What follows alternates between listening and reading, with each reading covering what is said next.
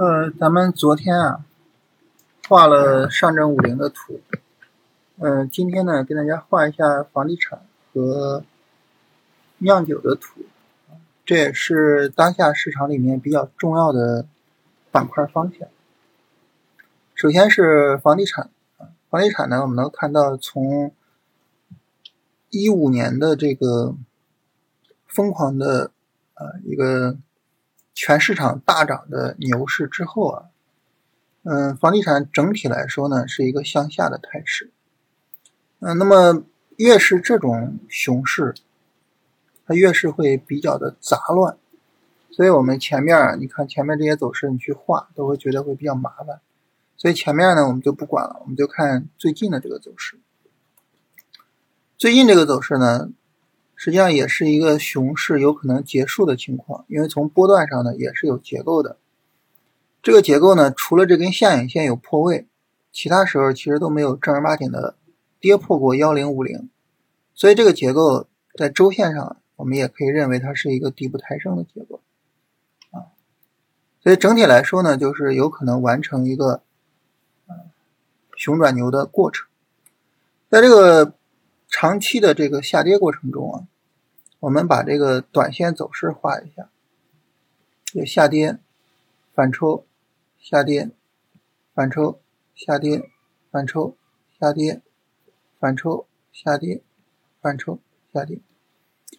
我们能够看到呢，就是市场其实有过多次急剧的反抽，但是呢，每一次反抽都没有突破前高啊。能看到好几次非常非常急剧的反抽，每一次都没有向上突破，所以这种反抽呢，它哪怕再剧烈，它也只是下跌中的反弹而已，啊，它并不是一个真正意义上的上涨过程。但是我们这一次不一样，啊，这一次呢，市场直接向上突破了，所以呢，整个的波段下跌就结束了，然后市场呢转为波段上涨过程。那因为这个地方呢，它也有一个。就是熊转牛的可能性，所以最终市场有可能走牛市。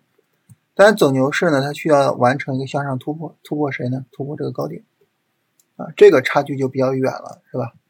啊，就是它需要这种确认啊，包括这个这个上证五零，咱们昨天画的，那昨天画上证五零也只是说下跌波段已经确认结束，转为上涨波段了。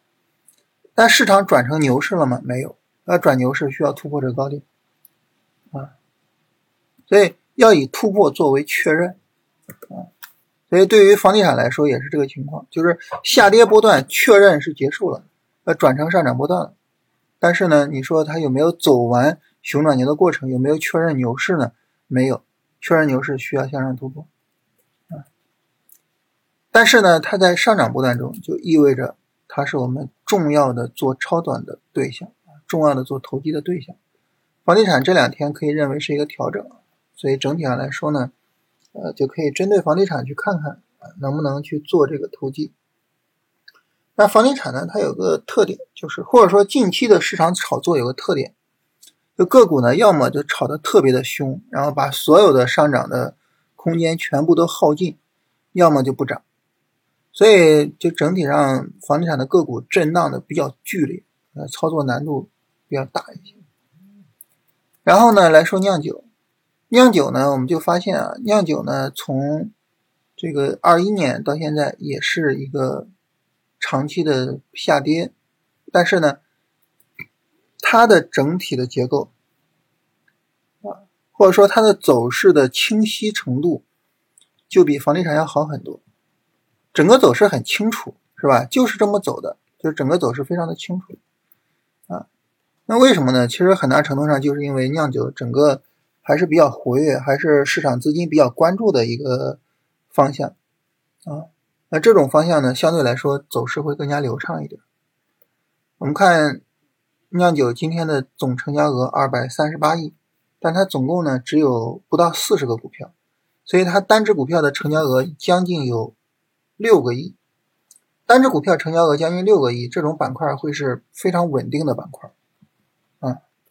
但是呢，房地产即便是今天急剧放量，啊，它的总成交额也不到四百亿，但是它总共有一百多只股票，所以它平均单只单只股票的平均呃成交额不到四个亿啊，所以酿酒的整个走势就会更流畅一点。而这种更流畅的走势呢，呃，我们可能更好处理一些。这个更好处理既包括了，比如说你做定投会更好处理，也包括了，就是如果说我们做投机的话，可能会更好处理一些。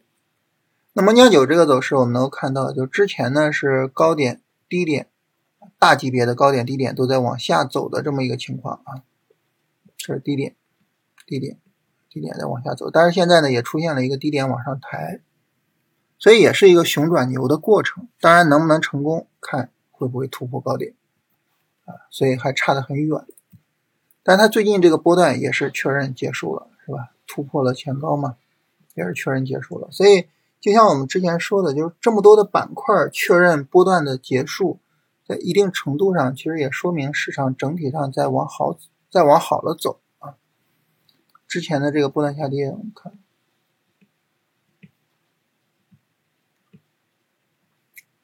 啊？就是也是一个低台，然后整个终结了整个行情。所以这是酿酒，然后我们就发现呢，就是我们画这两天的图，就发现就五零它的走势和地产和酿酒的走势。具有很好的同步性，所以这些板块和大盘指数如果能够形成一个比较好的良性的互动的话，那么市场呢有可能会走出来一个波段上涨，甚至呢有可能会突破波段前高，进入到一个上涨趋势中。啊，但是呢，就是如果说不给力的话，其实最近呢大部分的行情都是这样，就是持续性比较差。前面呢，这个汽车也是突破了前高，但是你看现在又跌回来了，是吧？就整个行情的持续性比较差。如果行情不持续，真的就神仙也没有办法，没有任何办法，对不对？没有任何办法。所以现在其实主要的就还是说，就是板块行情的持续性啊，像酿酒也好，地产也好，或者金融或者其他的什么板块，就主要是板块行情的持续性。如果说板块行情能够持续的话，就能够驱动或者说带动大盘走这种延续行情，但是它如果不延续，那我们怎么也没有办法啊。就像大家说这个，呃，我们我们昨天画五零嘛，画五零，大家给一个评论啊，说你你画图能画出钱来吗？画图画不出钱来，画图只是让我们理解市场发生了什么，嗯，然后看看能不能尽量的把利润做出来，但是呢。从本质上说，利润还是市场给的。市场能够走延续性行情，我们就能做出利润；市场没有延续性行情，那就没办法做出利润。所以重点还是看，就这个行情有没有延续性，能不能延续下去。就这个调整，明天会不会破位？啊，如果说市场直接又是一根阴线，或者甚至是一根大阴线跌下来。那这个真的是，真的是毫无办法啊！真的是毫无办法。所以整体上来说，就大概是这个情况吧。